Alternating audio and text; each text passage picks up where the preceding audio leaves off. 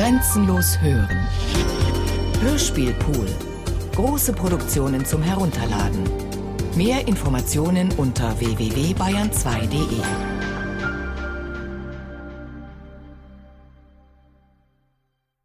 Robert Musil Der Mann ohne Eigenschaften Remix Teil 18 Kapitelaufbau vornehmlich des Schlussteils 1936. Ulrich trifft Leo Fischel im Zug. Gerda bei Ulrich. Die ganze Familienaffäre wahrscheinlich hinzunehmen. Ebenso Leo Fischel und seine Liebesgeschichten, soweit diese nicht schon erzählt sind. Hans-Sepp-Geschichte könnte Ulrich schon hier erfahren. Walter auf Insel. Werden eines Tatmenschen, Schmierblatt 1936. Titel Rückkehr in eine verlassene Welt. Leo Fischel als Weltbote. Begegnung mit einem Boten der verlassenen Welt. Botschaft aus einer verlassenen Welt. Wegen der Möglichkeit des Titels und einer ihm entsprechenden Weiterführung. Selbstständig beibehalten. Es enthält die Beschreibung, wie er Spekulant wird und an Leona seinen Charakter bildet. Eventuell Ulrich trifft ihn schon im Zug, Telegramme aufgebend. Leo Fischel orientiert ihn über alles und erzählt ihm von sich alles. Jetzt gedacht als erstes Ulrich-Kapitel nach Reise. Durch den Zug gehend bemerkte Ulrich ein bekanntes Gesicht, hielt an und kam darauf, dass es Leo Fischel sei, der allein in einem Abteil saß und in einem Stoß dünner Papiere blätterte, den er in der Hand hielt. Den Zwicker weit vorn auf der Nase, mit den rötlich-blonden Favorites wie ein Lord der 60er Jahre aussehend. Er war so bedürftig nach Teilnahme am alltäglichen Leben, dass er fast mit Freude seinen alten Bekannten begrüßte, den er monatelang nicht gesehen hatte. Fischel fragte ihn, von wo er komme. Aus dem Süden, erwiderte Ulrich unbestimmt. Man hat sie lange nicht gesehen. Sie haben Unannehmlichkeiten gehabt, nicht? Inwiefern? In ihrer Stellung bei der Aktion, denke ich. Ich bin noch nie zu ihr in einer Beziehung gestanden, die man eine Stellung nennen könnte. Eines Tages sind sie verschwunden. Niemand hat gewusst, wo sie sind. Ich habe daraus geschlossen, dass sie Unannehmlichkeiten hatten. Bis auf diesen Irrtum sind Sie auffallend gut unterrichtet. Wieso? Ich habe sie doch gesucht wie eine Spennnadel. Schwere Zeiten, böse Geschichten, mein Lieber. Der General hat nicht gewusst, wo sie sind, ihre Cousine hat nicht gewusst, wo sie sind, und ihre Post haben sie sich nicht nachkommen lassen. Haben Sie einen Brief von Gerda bekommen? Empfangen nicht. Vielleicht finde ich ihn zu Hause vor. Ist etwas mit Gerda? Direktor Fischel antwortete nicht. Der Schaffner war vorbeigegangen und er winkte ihn herein, um ihm einige Telegramme mit dem Ersuchen zu übergeben, dass er sie in der nächsten Station absende. Jetzt erst bemerkte Ulrich, dass Fischel erster Klasse fuhr, was er nicht von ihm erwartet hätte. Seit wann verkehren Sie mit meiner Cousine und dem General? Fragte er. Vergiss nicht Band 2. Sitzung. Ulrich hat ihn selbst eingeführt. Fischel sah ihn nachdenklich an. Er verstand offenbar nicht gleich diese Frage. Ja, so. Ihre Cousine hat mich wegen einer Geschäftsangelegenheit konsultiert und durch sie habe ich den General kennengelernt, den ich damals noch wegen Hans Sepp um etwas ersuchen wollte. Sie wissen doch, dass sich Hans erschossen hat. Ulrich fuhr unwillkürlich hoch. Ist sogar in einigen Zeitungen gestanden, bekräftigte Fischel. War eingerückt zum einjährigen Dienst beim Militär und hat sich nach einigen Wochen erschossen. Er ist ein Narr gewesen. Aber ich habe ihn zum Schluss ganz gern gehabt. Sie werden es nicht glauben, aber mir hat sogar sein Antisemitismus und sein Schimpfen auf die Bankdirektoren gefallen. Hören Sie, Sie haben mir gefehlt. Ich habe Sie gesucht. Also was sagen Sie dazu, dass sich Hans Sepp erschossen hat? Wie Sie mich hier sehen, bin ich nicht mehr in der Lloyd-Bank, sondern bin ein eigener Mann geworden. Ich habe große Unannehmlichkeiten gehabt, aber jetzt geht es mir glänzend. Ja, ich habe meine Stellung bei der Lloyd-Bank Gott sei Dank verloren, sonst wäre ich heute noch Prokurist mit dem Titel eines Direktors. Als ich das aufgeben habe müssen, hat meine Frau die Scheidung gegen mich eingeleitet. Wir wohnen nicht mehr in unserer alten Wohnung. Meine Frau ist für die Dauer der Scheidung zu ihrem Bruder gezogen. Er holte eine Visitenkarte hervor, und das ist meine Generaldirektoradresse. Ich hoffe, Sie besuchen mich bald. Auf der Karte las Ulrich einige jener vieldeutigen Titel wie Import und Export und transeuropäische Waren- und Geldverkehrsgesellschaft und eine vornehme Anschrift. Sie können sich nicht vorstellen, wie man von selbst aufsteigt, wenn bloß einmal alle diese Gewichte wie Familie und Beamtenstellung von einem genommen werden. Ich bin in wenigen Wochen ein einflussreicher Mann geworden, auch ein wohlhabender Mann. Vielleicht werde ich übermorgen wieder nichts haben, aber vielleicht auch noch viel mehr. Was sind Sie jetzt eigentlich? Das kann man einem Außenstehenden nicht so, mir nichts, dir nichts erklären. Ich mache Geschäfte, Warengeschäfte, Geldgeschäfte, politische Geschäfte, künstlerische Geschäfte. Die Hauptsache ist bei jedem Geschäft, dass man sich im rechten Augenblick davon zurückzieht. Dann kann man nie daran verlieren. Wie nur je in alten Zeiten schien es Leo Fischel Freude zu bereiten, sein Tun mit Philosophie zu begleiten. Und Ulrich hörte ihm neugierig zu. Philosophie des Geldes, des freien Mannes und ähnliches. Dann Ulrich. Bei alledem ist es mir aber auch wichtig zu erfahren, was Gerda zum Selbstmord von Hans gesagt hat. Dass ich ihn ermordet hätte, behauptet sie. Dabei waren sie schon vorher auseinandergekommen. Gerda wohnt weder bei Vater noch bei Mutter, sucht aber den Vater von Zeit zu Zeit auf, um sich Geld zu holen, zur Aushilfe in ihrer Selbstständigkeit, nimmt aber nie zu viel. Sie wird den Vater auch diesmal am Bahnhof erwarten. Ganz zum Schluss. Lesen Sie denn keine Zeitung? Ulrich hat drei oder mehr Wochen lang keine gelesen. Er fährt, dass Krieg droht. Ist das möglich? Leo Fischel über Krieg und ähnliches auch über General und Diotima. Am Bahnhof ist wirklich Gerda, und es erscheint allen natürlich, dass sie Ulrich begleitet. Wagenfahrt, der schlanke Körper, so viel dünner als der Agathes und weicher als der von Clarisse.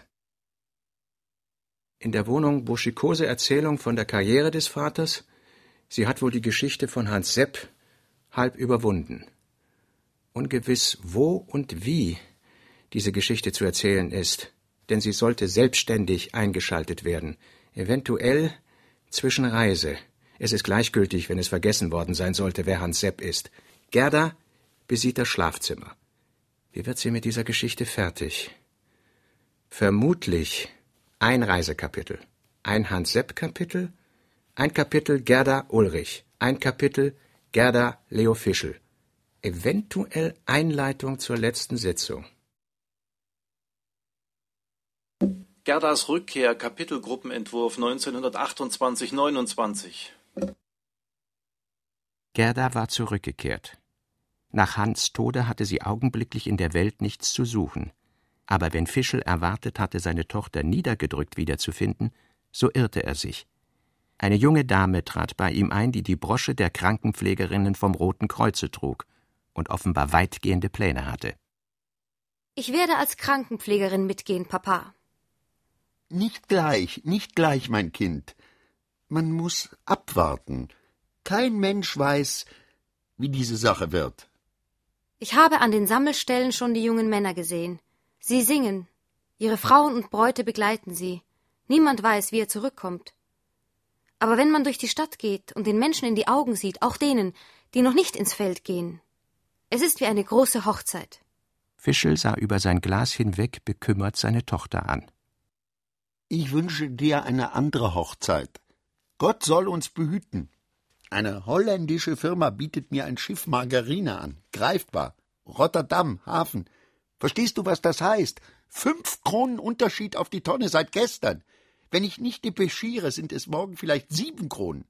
Das heißt, die Preise ziehen an. Ach, Teuerung. Das hat es immer anfangs gegeben.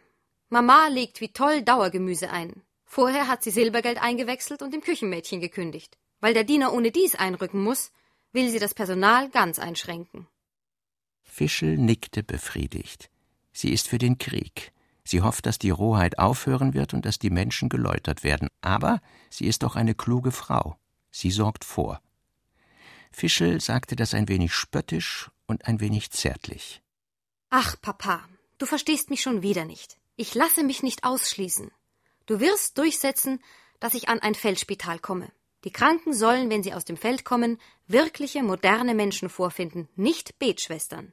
Du ahnst ja nicht, wie viel Liebe und Gefühle heute auf allen Straßen zu sehen sind. Wir haben gelebt wie die Tiere, die der Tod eines Tages absticht. Das ist jetzt anders. Alle sind Brüder. Selbst der Tod ist kein Feind. Man liebt seinen eigenen Tod um der anderen willen. Man versteht heute zum ersten Mal das Leben. Fischel hatte seine Tochter stolz und besorgt angestarrt. Gerda war noch magerer geworden. Scharfe altjüngferliche Linien zerschnitten ihr Gesicht in einen Augenteil, einen Nasen-Mundteil, eine Kinn- und Halsfläche, die anzogen wie Pferde vor einer zu schweren Last, wenn Gerda etwas sagen wollte. Bald der eine, bald der andere, nie alle gleichzeitig, was dem Gesicht etwas Überanstrengtes und Herzergreifendes gab. Nun hat sie eine neue Verrücktheit, dachte Fischel, und wird wieder nicht in geordnete Verhältnisse kommen. Er überschlug ein Dutzend Männer, die man, nachdem Hans Sepp glücklich tot war, als gediegene Bewerber betrachten konnte, aber es ließ sich angesichts der verfluchten Unsicherheit, die hereingebrochen war, von keinem voraussagen, was morgen mit ihm sein würde. Leo Fischel richtete sich in seinem Sessel auf und legte die Hand nachdrücklich auf die Schreibtischplatte. Mein Kind, sagte er, ich habe ein sonderbares Gefühl, wenn ich dich so reden höre, während die Menschen Hurra schreien und die Preise anziehen. Glaub nicht, dass ich mich nicht auch ergriffen fühle. Setz dich, mein Kind. Gerda wollte nicht, sie war zu ungeduldig, aber Fischel wiederholte mit Stärke seinen Wunsch, so dass sie gehorchte und sich zögernd auf dem äußersten Rand eines Sessels niederließ. Du bist heute den ersten Tag wieder zurück, hör mich an, sagte Fischel. Du sagst, ich verstehe nichts von Liebe und Totschießen und dergleichen, mag sein. Ich bin sieben Jahre alt gewesen, wie wir den Krieg gegen Preußen hatten. Auch damals haben zwei Wochen lang alle Tage die Glocken geläutet, und im Tempel haben wir Gott um die Vernichtung der Preußen gebeten, mit denen wir heute verbündet sind. Was sagst du dazu? Gerda wollte nicht antworten. Und nur widerstrebend, weil ihr Vater sie so forschend ansah, murmelte sie irgendeine Erwiderung. Man lernt sich eben im Lauf der Zeit besser verstehen. Darauf kam ihre Antwort wegen der Preußen hinaus. Aber Leo Fischel griff ihr Wort lebhaft auf. Nein, man lernt sich nicht besser verstehen im Lauf der Zeit. Gerade das Gegenteil ist es, sage ich dir. Wenn du einen Menschen kennenlernst und er gefällt dir, kann es sein, dass dir vorkommt, du verstehst ihn. Wenn du aber 25 Jahre mit ihm zu tun gehabt hast, verstehst du kein Wort. Und nun frage ich dich, was können Menschen untereinander tun, wenn sie sich nicht verstehen? Ich sage dir, es gibt nur eines. Nur wenn du sein Begehren reizt oder wenn du es einschüchterst, kannst du einen Menschen genau dorthin bringen, wohin du willst. Wer auf Stein bauen will, muss sich der Gewalt und der Begierden bedienen. Dann wird der Mensch plötzlich eindeutig, berechenbar, fest. Mit der Güte kannst du nicht rechnen. Mit den schlechten Eigenschaften kannst du rechnen. Gott ist wunderbar, mein Kind. Er hat uns die schlechten Eigenschaften gegeben, damit wir zu einer Ordnung kommen. Aber dann wäre die Ordnung der Welt nichts als dressierte Niedrigkeit. Ich bekomme noch ausländische Blätter. Bei uns und draußen reden sie die gleichen Sachen. Die Schraube fest anziehen. Bei Anwendung der starken Methode vor zerbrochenen Fensterscheiben nicht zurückscheuen. Sie haben, glaube ich, auch schon das Standrecht verhängt. Und wenn wir in die Kriegszone kommen sollten, werden wir mit dem Galgen bedroht. Das ist die starke Methode. Ich begreife ja, dass sie dir Eindruck macht. Sie befähigt die Nation zu etwas Großem indem sie jeden Einzelnen, der ihr angehört, wie einen Hund behandelt. Leo Fischel lächelte. Gerda schüttelte entschieden, aber freundlich langsam ihren zerzausten Kopf. Du musst dir das klar machen, setzte ihr Fischel weiter zu. Überhaupt kommt ein Geschäft nur so zustande, dass ich einen anderen entweder zwinge, mir darin entgegenzukommen, weil ihm sonst ein Schaden droht, oder dass ich ihm den Eindruck mache, ein gutes Geschäft vor sich zu haben dann überliste ich ihn meistens, und das ist an sich nur eine Form von meiner Gewalt über ihn. Aber wie fein und anpassungsfähig ist diese Gewalt. Schöpferisch und geschmeidig ist sie. Kaufen und verkaufen ist wie Krieg. Du kannst von mir aus das Geld abschaffen, aber du wirst nicht abschaffen die Übermacht desjenigen, der die Vorteile in der Hand hat. Denn du irrst, wenn du glaubst, dass das Geld die Ursache unserer Ich-Sucht ist. Es ist ihre Folge. Ich glaube das ja gar nicht, Papa, sagte Gerda bescheiden. Ich sage nur, was jetzt geschieht, erhebt über die Vernunft, so wie ein Gedicht oder die Liebe über die Händel der Welt erheben. Du bist ein tiefes Mädchen. Fischel schloss sie in seine Arme und entließ sie. Gerdas jugendlicher Eifer gefiel ihm. Mein Glück nannte er sie bei sich und sah ihr zärtlich nach. Eine Aussprache mit einem Menschen, den man liebt und versteht, ist eine Kräftigung. Er hatte lange nicht so philosophiert. Es war eine merkwürdige Zeit. Im Gespräch mit diesem Kind war sich Fischel über sich selbst klar geworden. Er wollte kaufen. Nicht ein Schiff, mindestens fünf Schiffe. Er ließ seinen Sekretär kommen. Wir können das nicht selbst machen, sagte er ihm, es würde nicht gut aussehen, aber wir wollen es durch eine Mittlerfirma machen lassen. Aber das war Leo Fischel nicht die Hauptsache. Die Hauptsache war, dass er ein Gefühl der Verwandtschaft mit den Geschehnissen gewonnen hatte und doch auch der Vereinsamung. Er hatte trotz des Auf und Nieders, das ihn umgab, Ordnung in sich gebracht. Politisch unverlässlich, Skizze 1936 und Hans Sepp als Rekrut, Kapitelgruppenentwurf 1928-29. Ulrich und Gerda. Titel Politisch unverlässlich, was auch mitbedeutend sein soll. A. Ulrich trifft Leo Fischel im Zug.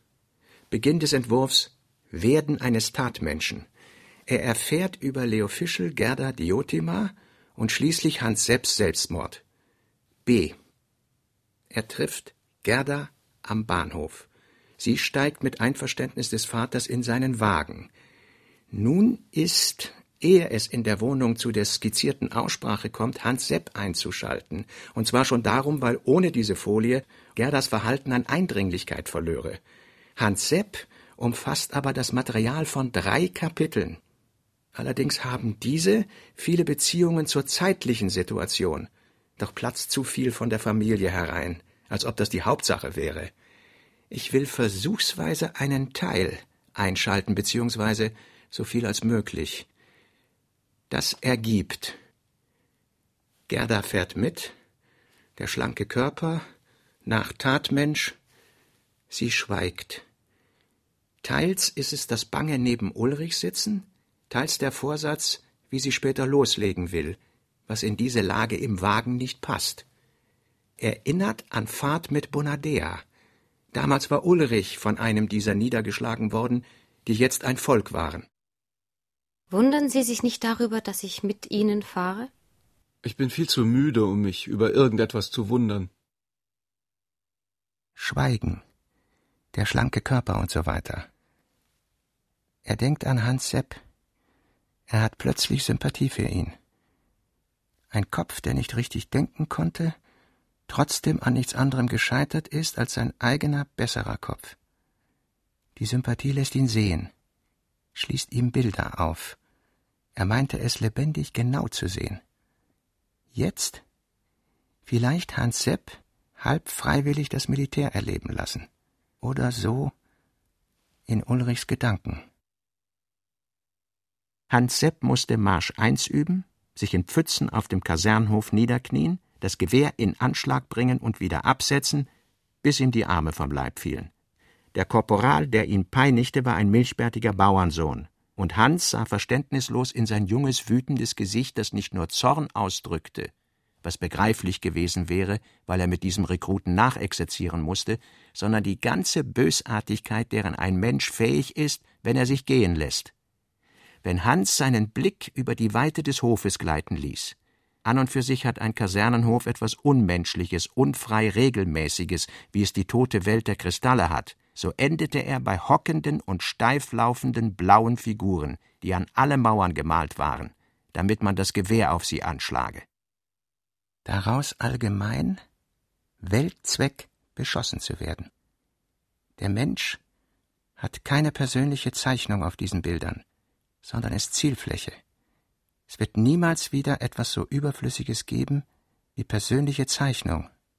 Soll man den Menschen niemals als Zielfläche behandeln dürfen?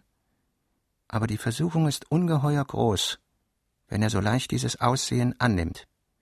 Ulrich unterlegt Hans seine eigenen Empfindungen, Dämonie dieser Zeichnungen, das grausame, gutmütige Gesicht des Korporals, das urzeitliche Gefühl, einem fremden Stamm in die Hände gefallen zu sein, die Offiziere als Götter dieses Stammes.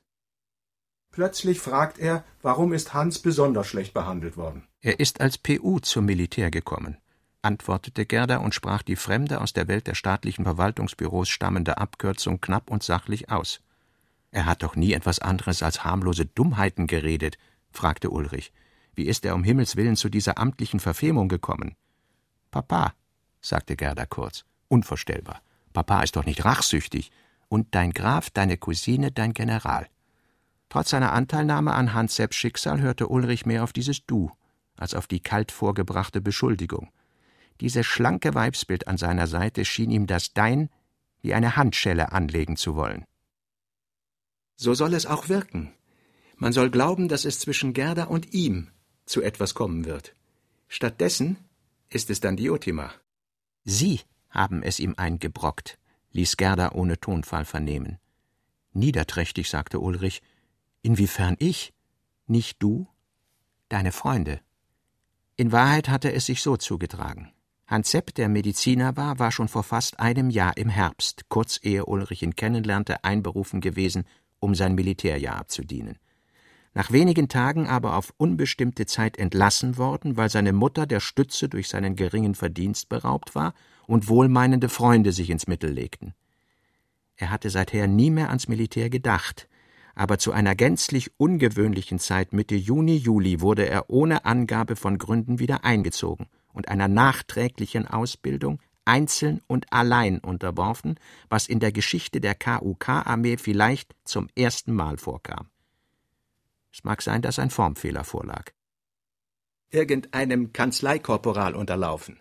Begangen durch die automatische Einberufung nach unbeachteter Überschreitung oder einfach nach Ablauf der Zeit, für die er zurückgestellt gewesen. Ulrich überlegte, dass es schon die Zeit der Truppenübungen in großen Verbänden, zumindest die der Regimentsübungen gewesen sein müsse, und dass man den Zivilisten nicht gut auf diesen Kriegsfaden habe mit sich schleppen können. Ein einsichtiger Regimentskommandant hätte den Burschen denn auch gewiss spazieren gehen lassen, bis die Anfrage, was mit ihm zu geschehen habe, eindeutig entschieden gewesen wäre. Wäre nicht zugleich mit Hans Sepp ein Dienststück der Zivilbehörden zum Militär gekommen, das ihn als politisch unverlässlich bezeichnete, eben jenes PU, von dem Gerda fachlich berichtet hatte und womit man in Kakanien staatsfeindliche Individuen kennzeichnete, brandmarkte. PU, das hieß, er darf niemals Offizier werden, gebt Obacht auf ihn und den zersetzenden Einfluss, den er auf andere ausüben kann. Sucht ihn, wenn es geht, zu bessern und behandelt ihn streng und gerecht. Und da ein Regimentskommando keine Einsicht in die Gerechtigkeit des Kriegsministeriums hat und die Strenge gerecht ist, so bedeutet das letztere Strenge und abermals Strenge. Auf keinen Fall konnten Hans Sepp die Erleichterungen zugebilligt werden, die er sonst genossen hätte. Hans Sepp wusste nicht, wer und was ihm diesen Leumund eingetragen hatte. Ein Feind des Kriegs, des Militärs, der Religion, der Habsburger, des Staates im Allgemeinen und Österreichs im Besonderen zu sein, verdächtig großdeutscher Machenschaften, Geheimbündlerei, Umsturzes der Staatsordnung. Mit allen diesen Verbrechen verhielt es sich aber beim Militär in Kakanien so. Anmerkung Beachtet, dass PU auch symbolische Bedeutung haben soll wovon noch kaum Gebrauch gemacht worden ist.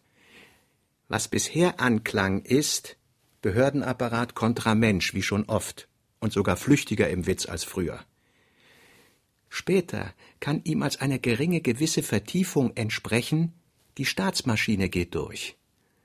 Ein wenig klingt auch an, gute Menschen können eine böse Gemeinschaft bilden, beziehungsweise das könnte hier in einem Exempel und ohne Theorie vorgearbeitet werden ist also einzuarbeiten. Etwas, was als fraglich noch im Verhalten des Staats und seiner Exponenten gegen Hans Sepp anklingt, ist das Verhalten gealterter Staaten, also zum Hauptthema Kakaniens Untergang gehörend. Weiterhin, und wie es einstweilen ideologisch dasteht, alle Reserveoffiziere waren PU, Großdeutsch oder Großslawisch oder Italienisch und so weiter. Auf nationalistische Weise heißt das, sich über die Gegenwart hinaussehnen. Eigentlich ist das Verlangen nach fester Geisteshaltung und aktiv gutem Gewissen. Krieg. Man will glauben. Erster Versuch. Patriotismus war in Kakanien auf Hoflieferanten beschränkt. Überzeugung ist identisch mit Glück. Die Zeit sucht Überzeugung, Eingeistigkeit, nach der politischen Überzeugung Bolschewismus, Nationalsozialismus, die irgendwann aufhört, Glück zu geben, kommt aber wieder die Zeit des reellen Suchens. Kakanien ist eine Phase zurück und vor. Auch die aktiven Offiziere waren nicht frei von den Vorwürfen, die eine unbekannte Behörde gegen Hans Sepp erhob. Sie waren antidemokratisch, latent revolutionär. Vor Patriotismus wurde ihnen übel. Religion nahmen sie nicht ernst, bewunderten den deutschen Militarismus. Ganz unter sich nahmen sie es nicht einmal übel, wenn jemand ein Feind des Militärs war. Trotzdem haben sie im Krieg mit Begeisterung ihre Schuldigkeit getan. Im Text als Begründung man denkt immer anders, als man handelt. Es gibt Menschen, die origineller im Denken und solche, die es im Handeln sind. Im Ganzen. Es gibt zwei Arten von Gedanken. Die Gedanken, die man im Kopf hat und die Gedanken, die außerhalb jedes deponiert sind. Text sagt es nicht gut. Zielt auf, Häuser strahlen Gedanken aus. Dritte Gehirnhälfte, deren Ausmaß nicht richtig geschätzt wird. Darunter sind die Reservegedanken, die so in Depot aufbewahrt werden wie die Uniformen für die Kriegszeit. Plötzlich fühlt man sie wieder. Glocken, Zeitungston. Es wird auf Wortgespenster zurückgegriffen.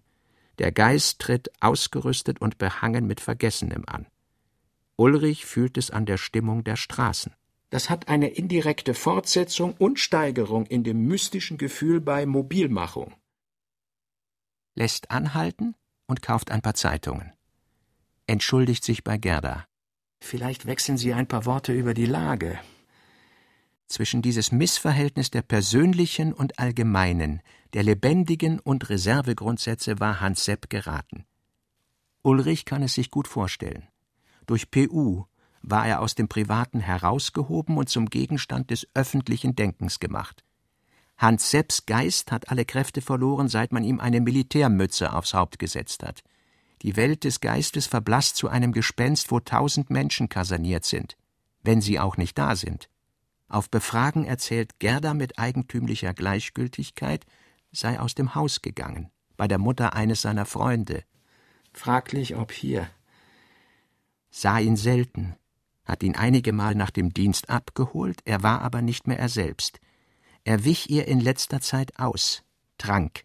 Mein Inneres ist jetzt nichts als das Futter eines Militärmantels, hatte er einmal gesagt, und es macht mich neugierig, wie ich mich darin bewege.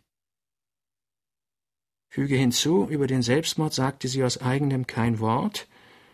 Stellenweise hatte Ulrich dieses Mädchen beinahe vergessen. Als der Wagen anhielt, sagte sie, Warum sprechen Sie kein Wort?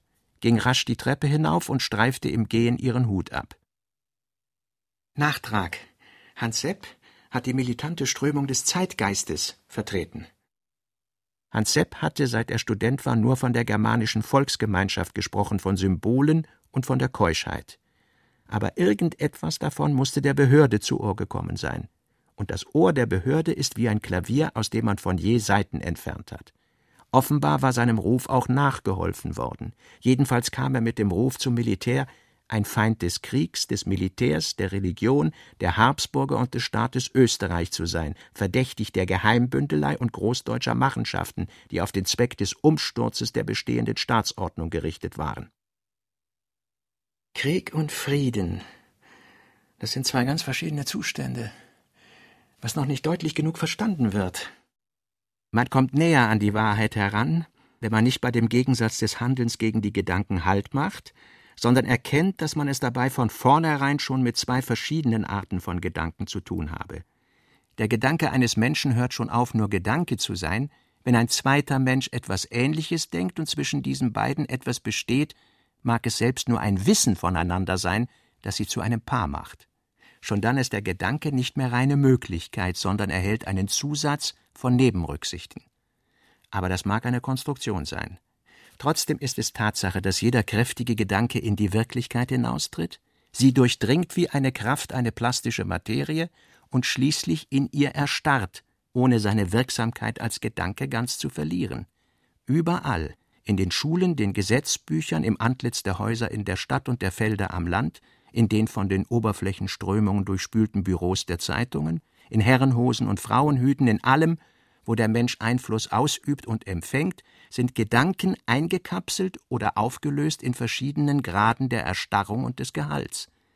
Das ist natürlich nicht mehr als eine Binsenwahrheit, aber das Ausmaß davon ist uns kaum immer gegenwärtig, denn es beträgt wirklich nicht weniger als eine ungeheure hinausgestülpte dritte Gehirnhälfte. Sie denkt nicht. Sie sendet Gefühle, Grenzen, Gewohnheiten, Erlebnisse und Richtungen lauter unbewusste und halbbewusste Einflüsse, zwischen denen das persönliche Denken so viel und so wenig ist wie ein Kerzenflämmchen im steinernen Dunkel eines Riesendepots. Und nicht zuletzt sind darunter die Reservegedanken, die so aufbewahrt werden wie die Uniformen für die Kriegszeit. In dem Augenblick, wo etwas Ungewöhnliches um sich greift, steigen sie aus ihrer Versteinerung. Alle Tage läuten die Glocken, aber wenn eine Feuersbrunst ausbricht oder ein Volk zu den Waffen gerufen wird, zeigt sich erst, was für Gefühle in ihnen getobt und gebimmelt haben. Alle Tage schreiben die Zeitungen gewisse ihnen gleichgültige Sätze, mit denen sie herkömmliche Geschehnisse herkömmlich verzeichnen, aber wenn eine Revolution droht oder etwas Neues geschehen soll, zeigt sich mit einem Mal, dass die Worte nicht ausreichen und auf die ältesten Ladenhüter und Geistgespenster zurückgegriffen werden muss, um abzuwehren oder zu begrüßen. Bei jeder großen allgemeinen Mobilisierung, sei sie friedlich oder kriegerisch, tritt der Geist unausgerüstet und behangen mit Vergessenheiten an. Zwischen dieses Missverhältnis der persönlichen und allgemeinen, der lebendigen und Reservegrundsätze war Hans geraten. Ulrich fühlt all das in der Luft und kann sich Hans Sepp gut vorstellen, den Narren, der noch viel weniger Kraft hatte als er. Gerda bei Ulrich Skizze 1936. Buschikose Erzählung von der Karriere des Vaters. Sie hat die Geschichte mit Hans Sepp anscheinend überwunden. Besieht dann das Schlafzimmer. Hereinnehmen, was von Kriegsdrohung und so weiter noch zu sagen ist, das heißt nicht von Leo Fischel gesagt worden. Das veranlasst Ulrich während ihrer Anwesenheit oder nach ihrem Gehen dem General zu telefonieren. Dazu Gerda und der Krieg. Krankenpflegerinnenabsicht. Vielleicht auch darum mit Ulrich gegangen, damit er ihr durch General die Möglichkeit verschafft. Ulrich sagt, mit 30 Jahren ist man tapferer als mit 20, weil man weiß, das Leben bietet nur noch diesen Ausweg. Oder ähnliches. Als Grundlage die Erzählung der Familiengeschichte. Papa war pleite. Ist kurz. Und verträgt Ergänzungen. Leo Fischel und die Tänzerin? Diotima-Verführung, Kapitelgruppenentwurf 1928-29 und Studie zu Diotima-Ulrich-Fest 1936. Am gleichen Abend musste Ulrich bei einem Gartenfest erscheinen. Hinrichtung Moosbrugger und Coitus Diotima am gleichen Tag. Er konnte nicht absagen und hätte es doch getan, wenn ihn seine Verzweiflung, Missstimmung nicht geradehin getrieben hätte aber er erschien spät. Es war schon gegen zwölf Uhr nachts. Der größere Teil der Besucher hatte die Masken bereits abgelegt. Zwischen den Bäumen des alten Parks flammten Fackeln, die wie brennende Spieße in den Rasen gerammt oder mit Klammern an den Stämmen befestigt worden waren. Mit weißen Tüchern gedeckte riesige Tische waren aufgestellt. Eine flackernde Feuersbrunst rötete die Rinde der Bäume, das lautlos über den Häuptern schwebende Blätterdach und die Gesichter unzähliger zusammengedrängter Menschen. Es schien bei den Damen als Parole gegolten zu haben, in Männertracht zu erscheinen. Ulrich erkannte eine Frau Maja Sommer als Maria Theresianischen Soldaten, die Malerin von Hartbach als Tiroler Sepp mit nackten Knien und Frau Clara Kahn, die Gattin des berühmten Arztes, allerdings in einem Börzli-Kostüm. Er stellte fest, dass auch von den jüngeren Damen des Hochadels, soweit er sie von Angesicht kannte, viele eine männliche oder knabenhafte Erscheinung gewählt hatten. Es gab da Jockeys, Liftjungen, halbmännliche Dianen, weibliche Hamlets und beleibte Türken. Die vor nicht langer Zeit befürwortete Mode des Hosenrocks schien, obgleich ihr niemand gefolgt war, doch auf die Fantasie gewirkt zu haben. Vielleicht auch die erregte Zeit, für die damalige Zeit, wo die Frauen höchstens von der Erde bis zur halben Wade der Welt angehörten, von da bis zum Hals aber nur ihren Gatten und Liebhabern, war das etwas Unerhörtes, und auf einem Fest, wo man Mitglieder des kaiserlichen Hauses erwarten durfte, eine Revolution, wenn auch nur eine aus Laune und der Vorbote vulgärer Sitten, die vorherzusehen die älteren und dickeren Damen damals schon bevorzugt waren, während die anderen nichts als die Ausgelassenheit bemerkten.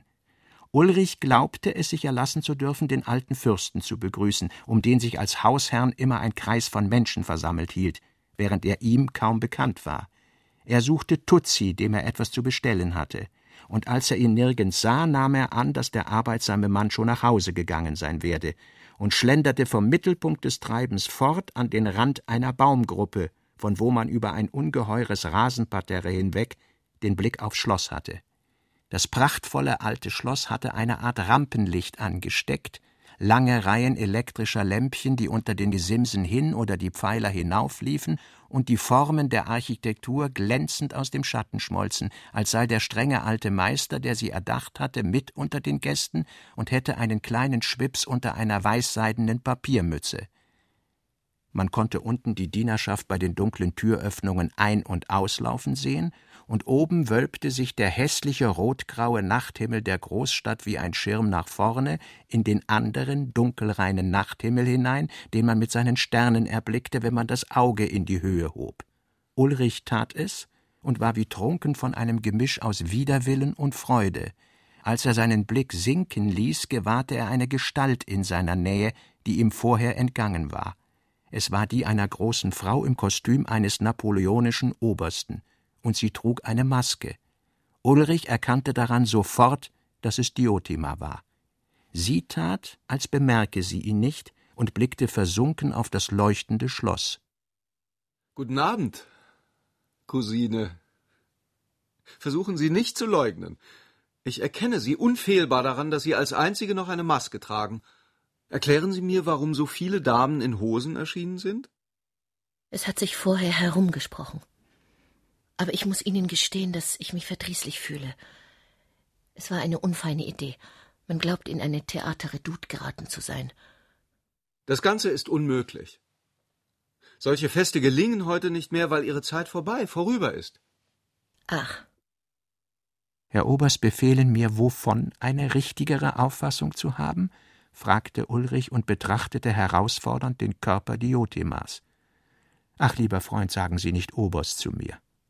Es war etwas Neues in ihrer Stimme. Ulrich trat nahe an sie heran. Sie hatte die Maske abgenommen. Er bemerkte zwei Tränen, die langsam aus ihren Augen traten. Dieser große weinende Offizier war sehr närrisch, aber auch sehr schön. Er ergriff ihre Hände und fragte leise, was ihr fehle. Diotima konnte nicht antworten, ein Schluchzen, das sie sich zu unterdrücken bemühte, bewegte den hellen Schein ihrer unter dem zurückgeschlagenen Mantel hoch hinaufreichenden weißen Reithosen. So standen sie im Halbdunkel des in den Wiesen versinkenden Lichts. Besser ausdrücken. Wir können uns hier nicht aussprechen, flüsterte Ulrich. Folgen Sie mir anderswohin, ich bringe Sie, wenn Sie erlauben, zu mir. Diotima suchte ihre Hand aus der seinen zu ziehen, als es nicht gelang, ließ sie es sein. An dieser Bewegung fühlte Ulrich, was er kaum glauben konnte, dass seine Stunde bei dieser Frau gekommen sei. Er fasste Diotima ehrbar um die Taille. Gleich hier ein Kuss? Und führte sie, zart stützend, tiefer in den Schatten hinein und dann in einem Bogen zur Ausfahrt. Ehe sie wieder ins Licht traten, hatte Diotima selbstverständlich ihre Tränen getrocknet und ihre Aufregung wenigstens äußerlich geglättet. Sie haben nie bemerkt, Ulrich, dass ich Sie schon seit langem liebe, wie einen Bruder. Ich habe keinen Menschen, mit dem ich sprechen kann. Da Leute in der Nähe waren, murmelte Ulrich nur Kommen Sie, wir werden sprechen. Im Wagen aber sagte er kein Wort, und Diotima drückte sich, ihren Mantel ängstlich zusammenhaltend, von ihm fort in die Ecke. Sie war entschlossen, ihm ihr Leid zu klagen, und ein Entschluss Diotimas war immer eine feste Sache, obgleich sie in ihrem ganzen Leben nie des Nachts bei einem anderen Mann gewesen war als bei Sektionschef Tutsi, folgte sie Ulrich, weil sie sich, ehe sie ihn traf, vorgenommen hatte, sich mit ihm auszusprechen. Körperlich wirkte nun in der Erregung der Durchführung dieser feste Beschluss freilich nicht günstig auf sie. Es ist die Wahrheit, dass er ihr im Magen lag wie eine harte Speise, und Diotima fühlte kalten Schweiß auf Stirn und Nacken wie bei einer Übelkeit. Sie wurde von sich erst abgelenkt durch den Eindruck, den ihr die Ankunft bei Ulrich machte. Den kleinen Park, wo die Glühbirnen an den Baumstämmen eine Gasse bildeten, als sie hindurchschritten, fand sie bezaubernd. Die Halle mit den Hirschgeweihen und der kleinen Barocktreppe erinnerte sie an Hifthorn, Meute und Kavaliere, und sie konnte sich, da solche Eindrücke in der Nacht doch verstärkt werden und ihre Schwächen verbergen, vor Bewunderung ihres Vetters nicht fassen, der niemals ein Aufheben von diesem Besitz gemacht hatte, sondern, wie es immer schien, darüber nur spottete. Ulrich lachte und besorgte warmes Getränk. Erzählen Sie mir, was Ihnen geschehen ist. Diotima brachte kein Wort hervor. Das war ja noch nie widerfahren. Sie saß in ihrer Uniform und fühlte sich von den vielen Glühbirnen beleuchtet, die Ulrich angezündet hatte. Es beirrte sie. Also Arnheim hat sich unschön benommen. Diotima nickte. Dann begann sie, Arnheim sei frei zu machen, was er wolle. Zwischen ihr und ihm sei nie etwas vorgekommen, was ihm im gewöhnlichen Sinn Pflichten auferlegen oder Rechte geben sollte. Aber wenn ich richtig beobachtet habe, stand es zwischen Ihnen doch schon so, dass Sie sich scheiden lassen und ihn heiraten wollten. Oh, heiraten? Wir hätten vielleicht geheiratet, wenn er sich besser benommen hätte. Meinen Sie seinen Seitensprung mit Leona? Sie kennen diese Person? Flüchtig. Sie ist schön? Das kann man vielleicht sagen. Hat sie Charme? Geist? Welchen Geist hat sie? Aber, liebe Cousine, sie hat nicht den geringsten Geist. Diotima schlug ein Bein über das andere und ließ sich eine Zigarette reichen. Sie hatte etwas Mut gefunden. Sie sind aus Protest in diesem Kostüm auf dem Fest erschienen, fragte Ulrich. Habe ich recht? Eine Art Übermann in Ihnen hat Sie verlockt, nach dem Versagen der Männer. Ich kann es nicht recht ausdrücken. Aber mein Lieber, begann Diotima, und plötzlich rannen ihr hinter dem Rauch der Zigarette die Tränen wieder über das Gesicht. Ich war die älteste von drei Töchtern. Meine ganze Jugend lang habe ich die Mutter spielen müssen. Wir haben keine Mutter gehabt. Ich habe immer alle Fragen beantworten müssen, alles besser wissen müssen, auf alle aufpassen müssen. Ich habe Sektionschef Tutsi geheiratet, weil er um vieles älter war als ich und schon die Haare zu verlieren begann. Ich wollte endlich einmal einen Menschen haben, dem ich mich unterwerfen durfte. Ich bin nicht unweiblich. Ich bin nicht so stolz, wie Sie mich kennen. Ich beichte Ihnen, dass ich während der ersten Jahre in den armen Tutsis Wonnen empfunden habe, wie ein kleines Mädchen, das der Tod zu Gott dem Vater entführt. Aber seit Jahren muss ich ihn verachten. Er ist ein platter Nützlichkeitsmensch. Von allem anderen versteht er nichts. Begreifen Sie, was das bedeutet? Diotima war aufgesprungen. Ihr Mantel war am Stuhl liegen geblieben. Das Haar hing ihr konventsmäßig in die Wangen. Ihre linke Hand stützte sich bald männlich auf den Säbelknauf, bald griff sie sich damit weiblich an die Haare. Ihr rechter Arm machte große rednerische Bewegungen.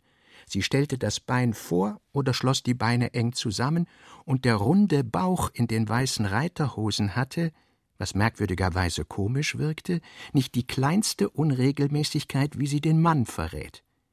Ulrich bemerkte erst jetzt, dass Diotima leicht betrunken war.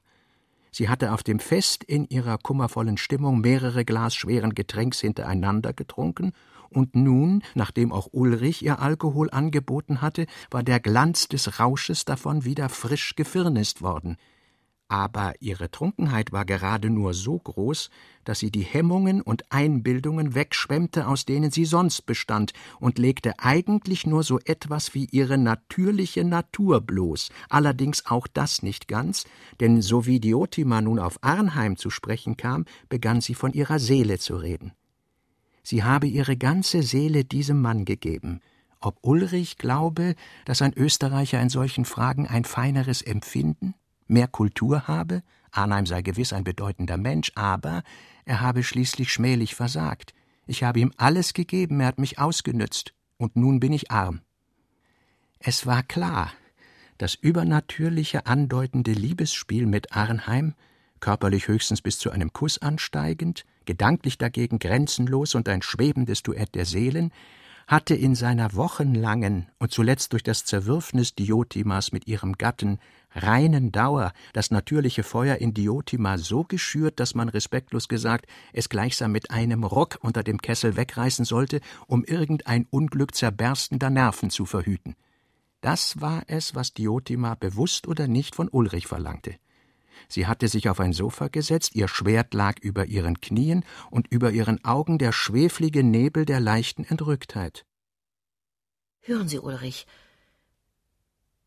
Sie sind der einzige Mensch, vor dem ich mich nicht schäme. Weil Sie so schlecht sind. Ulrich war verzweifelt. Die Umstände erinnerten ihn an einen Auftritt mit Gerda, der sich vor Wochen hier abgespielt hatte, Ergebnis vorangegangener Überreizung. Aber Diotima war kein Mädchen, das von verbotenen Umarmungen überreizt worden ist. Ihre Lippen waren groß und offen, ihr Körper feucht und atmend wie aufgeworfene Gartenerde und ihre Augen unter dem Schleier des Verlangens wie zwei in einen dunklen Gang geöffnete Tore. Aber Ulrich dachte gar nicht an Gerda. Er sah Agathe vor sich, und er hätte schreien mögen vor Eifersucht im Anblick dieses weiblichen Unvermögens, länger Widerstand zu leisten, obgleich er seinen eigenen Widerstand von Sekunde zu Sekunde schwinden fühlte. Mimetus der Liebe und des Todes, das ewige Spiel? Schon spiegelte ihm seine Erwartung das Brechen dieser Augen vor, ihr glanzlos werden, wie es nur der Tod und die Liebe hervorrufen, das ohnmächtige Aufbrechen der Lippen, zwischen denen sich der letzte Atem fortschleicht. Und er konnte es kaum noch erwarten, diesen Menschen, den er da vor sich hatte, ganz zusammenbrechen zu fühlen und ihm zuzusehen, während er sich im Moder wand wie ein Kapuziner, der in die Schädelgruft hinabsteigt. Wahrscheinlich gingen da seine Gedanken schon in einer Richtung, in der er Rettung erhoffte, denn er wehrte sich mit allen Kräften gegen seinen eigenen Zusammenbruch. Er hatte die Fäuste geballt und bohrte, seine Augen von Diotima aus gesehen, fürchterlich in ihr Gesicht. In diesem Augenblick empfand sie nichts als Angst und Anerkennung für ihn. Da fiel Ulrich ein verzerrter Gedanke ein, oder er las ihn aus der Verzerrung des Gesichtes, in das er blickte. Leise und bedeutsam erwiderte er Sie wissen gar nicht, wie schlecht ich bin. Ich kann sie nicht lieben. Ich müsste sie schlagen dürfen, um sie lieben zu können. Diotima blickte ihm blöde in die Augen. Ulrich hoffte, ihren Stolz zu verletzen, ihre Eitelkeit, ihre Vernunft. Vielleicht waren es aber auch nur die natürlichen, in ihm aufgehäuften Gefühle des Grolls gegen sie, die er aussprach. Er fuhr fort ich denke seit Monaten an nichts anderes, als sie zu schlagen, bis sie brüllen wie ein kleines Kind. In diesem Augenblick hatte er sie aber schon bei den Schultern gepackt, nahe beim Hals. Die Opferblödheit in ihrem Gesicht nahm zu. Noch zuckten Ansätze darin, etwas zu sagen, die Lage durch eine überlegene Bemerkung zu retten. In ihren Schenkeln zuckten Ansätze aufzustehen und kehrten vor dem Ziel um. Ulrich hatte ihren Pallasch ergriffen und halb aus der Scheide gezogen. Um Gottes Willen, fühlte er, ich werde, wenn nicht etwas dazwischentritt, sie damit über den Kopf schlagen, bis sie kein Zeichen ihres verfluchten Lebens mehr von sich gibt. Er bemerkte nicht, dass in dem napoleonischen Obersten indessen eine entscheidende Veränderung vor sich ging. Diotima seufzte schwer auf, als entflöhe die ganze Frau, die sie seit ihrem zwölften Lebensjahr gewesen sei, aus ihrer Brust, und dann neigte sie sich zur Seite, um Ulrichs Lust sich über die ihre ergießen zu lassen wie er mochte. Wäre ihr Gesicht nicht gewesen, Ulrich hätte in diesem Augenblick aufgelacht, aber dieses Gesicht war unbeschreiblich wie der Wahnsinn und ebenso ansteckend. Er warf den Säbel fort und gab ihr zweimal einen derben Klaps. Diotima hatte es anders erwartet, aber die physische Erschütterung wirkte trotzdem. Es kam etwas in Gang, wie manchmal Uhren zu gehen beginnen, wenn man sie roh behandelt, und auch in dem gewöhnlichen Ablauf, den die Begebnisse von da an nahmen, blieb ein ungewöhnliches gemengt, ein Schrei und Röcheln des Gefühls. Weit zurückliegende Kinderworte und Gebärden mengten sich hinein, und die ablaufenden wenigen Stunden bis zum Morgen waren wie erfüllt von einem dunklen, kindischen und seligen Traumzustand, der Diotima von ihrem Charakter befreite und sie in die Zeit zurückführte, wo man noch nichts überlegt und alles gut ist. Als der Tag durch die Scheiben schien, lag sie auf den Knien. Ihre Uniform war über den Boden verstreut. Die Haare waren ihr über das Gesicht gefallen und die Wangen waren voll Speichel. Sie konnte sich nicht erinnern, wie sie in diese Stellung gekommen war und ihre erwachende Vernunft entsetzte sich über ihre entweichende Entrücktheit. Von Ulrich war aber nichts zu sehen. Studie zur Schlusssitzung 1936. Das Größte der Welt. Die gelingende Befreiung der Seele von der Zivilisation. Anfang? Niemand will die Schlusssitzung der Parallelaktion bei sich haben. Endlich Graf Leinsdorf, sie soll feierlich sein, nicht bloß einen im Stich lassen, nimmt sie zu sich. Wieder der Saal und so weiter wie bei der letzten Konferenz, aber diesmal ohne die Sekretäre. Und er hält die Schlussrede. Vorher versammelt man sich zeremoniös in einem anderen Raum. Das gibt Gelegenheit, oder auch kurze Gespräche im eiligen Weggehen, die anderen Personen aufmarschieren zu lassen. Dazu Versöhnungsszene Tutsi Diotima. Tutsi, nun siegt die Vernunft. Er meint das gegen Pazifismus, er meint, nun klärt sich die Lage, vielleicht, die sich bisher unbewusst hinter Pazifismus maskiert hat, und am tiefsten Vernunft gehört in den Bereich des Bösen, Moral und Vernunft sind die Gegensätze der Güte. Es könnte eventuell auch Ulrich sagen. Dann dominiert, wir sind im Recht. Nach den Regeln der Vernunft und Moral sind wir die Angegriffenen. Vielleicht Graf Leinsdorfs Rede. Alle, wir verteidigen das unsere. Heimat, Kultur. Arnheim? Die Welt geht vielleicht zugrunde oder in eine lange Hölle. Aber er ist vielleicht nicht mehr anwesend. Wer? Die Welt wird dann nicht an ihren unmoralischen, sondern an ihren moralischen Bürgern zugrunde gehen. Nachher, Agathe hat auf Ulrich gewartet. Agathe, wir leben weiter, als ob das nichts wäre. Ulrich, nein. Selbstmord, ich gehe in Krieg. Agathe, wenn dir etwas geschieht, Gift. Ulrich aber fühlt, wie der ganze Mensch in Unsicherheit geschleudert ist, nach Ja und Nein verlangt, ich befinde mich in einem vollkommen wehrlosen Zustand. Unlösbare Lage des Theoretikers. Agathe, aber gerade du hast doch die unerschütterliche und die ganze Antwort gesucht. Was ist also die Antwort, die ihn bewegt, in den Krieg zu gehen? Ausklang der Utopien. Das ist aber noch nicht alles. Käme hinzu, die Weltabkehr hat keinen Zweck.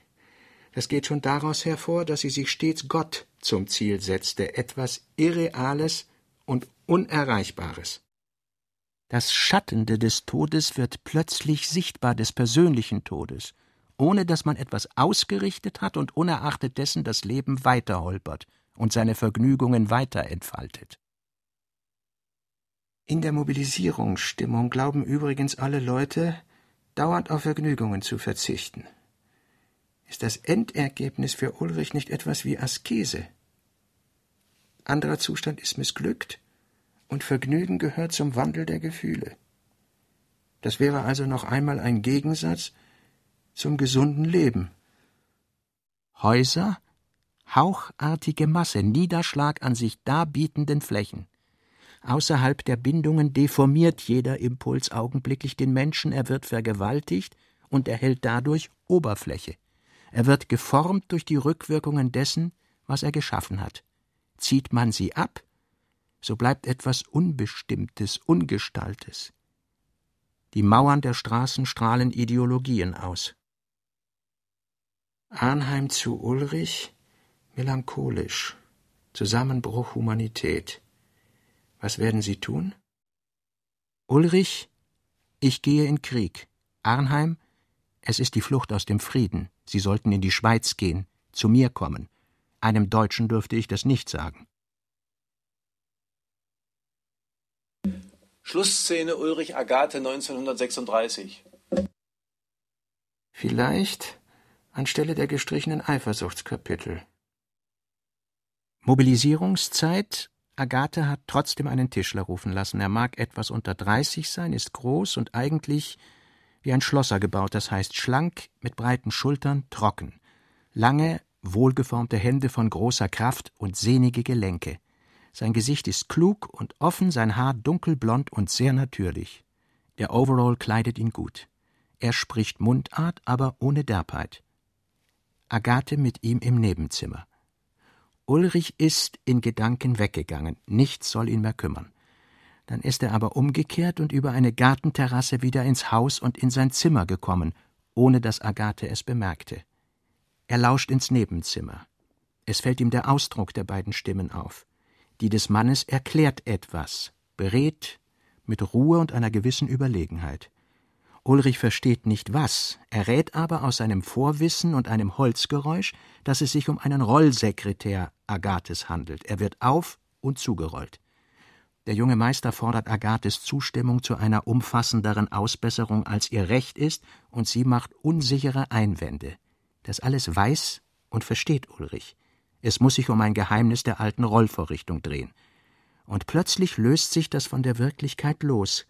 Denn genauso verliefe das Gespräch, wenn es eine Liebesunterhandlung wäre. Das Überreden, die leichte Überlegenheit, das als nötig hinstellen oder es ist nichts dabei in der Mannesstimme, als ob es sich um eine sexuelle Improvisation handelte.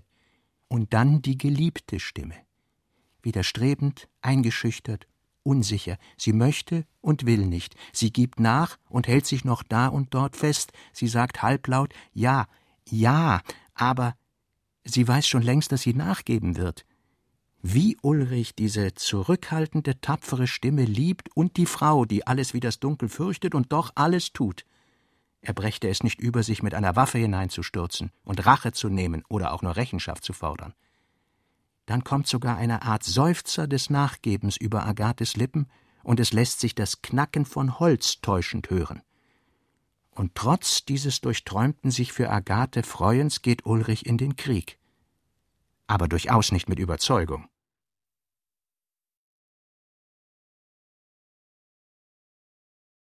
Robert Musil Der Mann ohne Eigenschaften Remix Teil 18 mit Manfred Zapatka, Ignaz Kirchner, Ulrich Mattes, Dorothee Hartinger, Angela Winkler und Klaus Bulert. Regieassistenz Martin Trauner.